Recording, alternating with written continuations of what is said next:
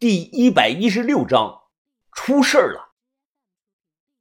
个头比你我还高一头，那最起码得一米九几吧？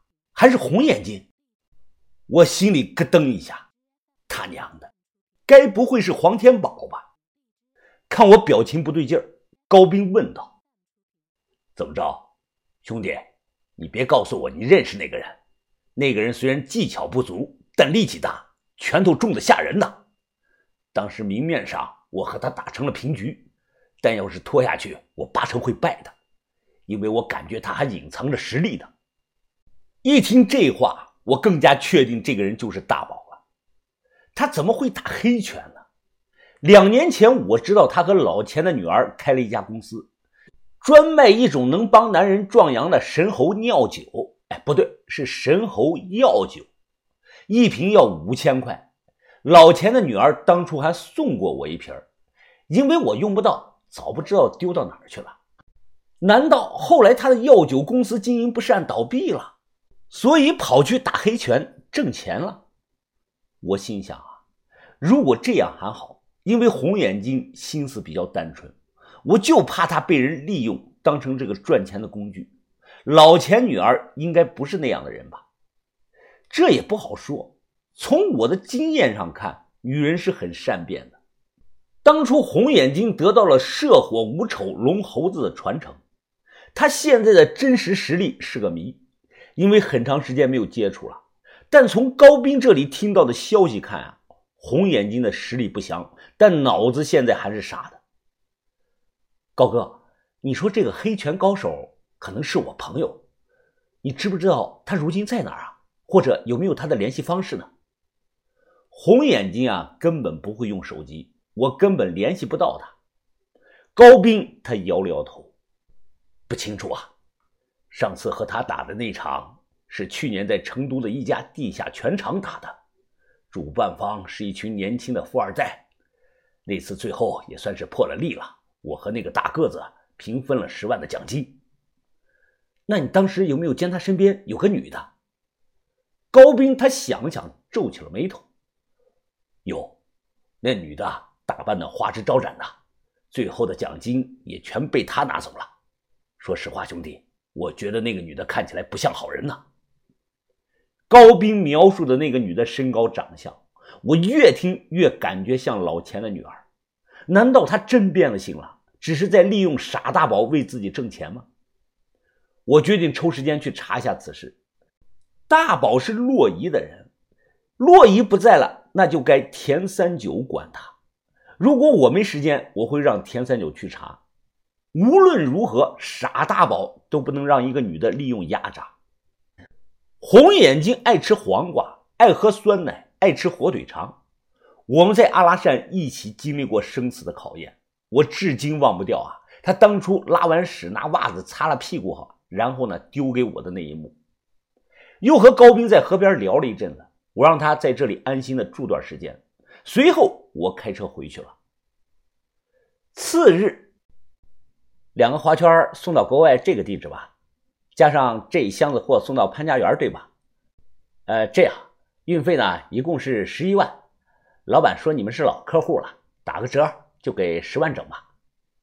把头将装有钱这个塑料袋递过去，又从怀里啊掏出一封信，说：“老贾。”顺便呢，帮我把这封信转交给对方。把头背后，豆芽仔小声的跟我说：“这算是跨国的情书吧？”疯子，我看咱们把头是打火机点烟耐锅，想土洋结合呀？这，你懂个鸡毛啊！把头这是干柴等烈火，人老心荡漾。把头突然扭过头来，我和豆芽仔立即是闭嘴不言。把头不是普通的老头，他是声名远扬的银狐。我总感觉啊，他接近那个老太太的动机不单纯。但你让我说呢，我又说不出来具体哪里不对劲儿。这个岁数早就过了那种为爱冲动的年纪了，他图什么呢？中午吃饭的时候，于哥遛鸭子回来了，我把高斌的事一讲，他顿时来了兴趣。看来这个人是个练自由搏击的高手啊！有机会，我想和这个人切磋切磋。我们正吃饭闲聊呢，突然有人敲响了门。听说话的声音啊，是旅馆的老板娘。我开门笑道：“哈，老板娘，你有事啊？我们正吃饭呢。”啊，没啥大事儿。刚才邮局送过来一封信，说是给楼上三零六房的，我就给你们送来了。信谁的？关上门，我撕开一看，里头是张红纸，红纸的正面画着一张笑脸看着有两分的诡异。红纸的背面。则写了一段话：“小伙子，你给我的影碟去哪儿了？我很孤单，快来威平山看看我吧，我想你了。”一瞬间，我后背是汗毛炸立啊，一股凉气直冲天灵盖。怎么了，玉峰？把头问我。没，没什么。把头放下碗筷说道：“谁的信啊？拿来我看一眼。”我不敢不给。这是什么意思啊？把头看完信，疑惑地问我。小轩也看到了那行字，他咬着筷子，目光求助地看着我。我知道瞒不下去了，于是硬着头皮说出了事情的原委。把头全程听的是面无表情，但豆芽仔的反应很大。豆芽仔生气地说道：“赵轩轩，你怎么老是冲动呢？你说你这两年都杀了几个人了？你动手前怎么就不能先动动你的小脑子，想一想后果呢？”于哥他皱起了眉头，牙仔，你快闭嘴！出了事情，大家都有责任。你说小轩干什么？之前好几次，要不是小轩出手果断，咱们早就暴露被抓了。豆芽仔忙说：“我明白，但是，但是……”豆芽仔话没说完啊，因为把头不让他说了。把头看着信，皱皱眉头：“云峰啊，你这是让人跟在屁股后面下了局了。”你好好回想一下，当时有没有见过什么可疑的人？没有啊，把头。那山上除了售票处有个女的，再没有其他可疑的人员了。我当时做的很小心，我没想到被人给看到了。哎，小轩，你呢？你有没有看到过什么可疑的人呢？小轩认真的想了有两分钟，摇了摇头说没有。为了瞒天过海，我连那只狗都弄死了。怎么会出现这种状况呢？首先，这个信是以老光棍自己的这个口吻来写的，“人死不能复生”，这摆明是在故意的吓唬人，想让我们害怕，想让我们先自乱阵脚。小轩他低头说道：“把头，我错了，我认打认罚，你别怪云峰，他那么做都是为了帮我。”把头闭上眼，想了一分钟，再睁开眼时，他目光如电。把头说道：“小轩啊，做了就是做了，没有对错。这种事儿我以前遇到过很多次，对方无非就是想从我们这里有所图而已。”于哥他皱着眉说道：“这人应该跟踪了我们，要不然不会知道我们住在这里。”可惜这附近没有监控，要不然咱们可以查查这两天的监控，看附近有没有出现过可疑的人员。我坐不住了，急忙说道：“今天晚上我就上山，把老光棍挖出来转移。”已经迟了，尸体肯定不在林子里了。”八头说道。“那那现在怎么办？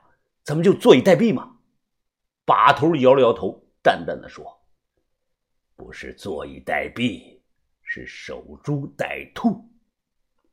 把头吩咐我们几个啊，就当没看到这封信。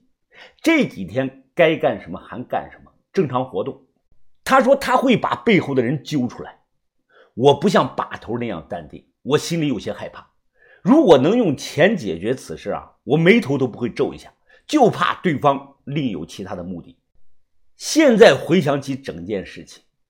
我记不起任何一个可疑的人员，我就感觉啊，可能当时在黑暗中的确有双眼睛一直在偷看我们的一举一动。这个看不见的人，他是只看到了我和小轩买老光棍的那一幕，还是说他也看到我们盗相尸墓了？他知不知道我们的真实身份是盗墓贼呢？下午，我蹲在这个宾馆外的马路上抽烟，同时打量来来往往的这个车和行人。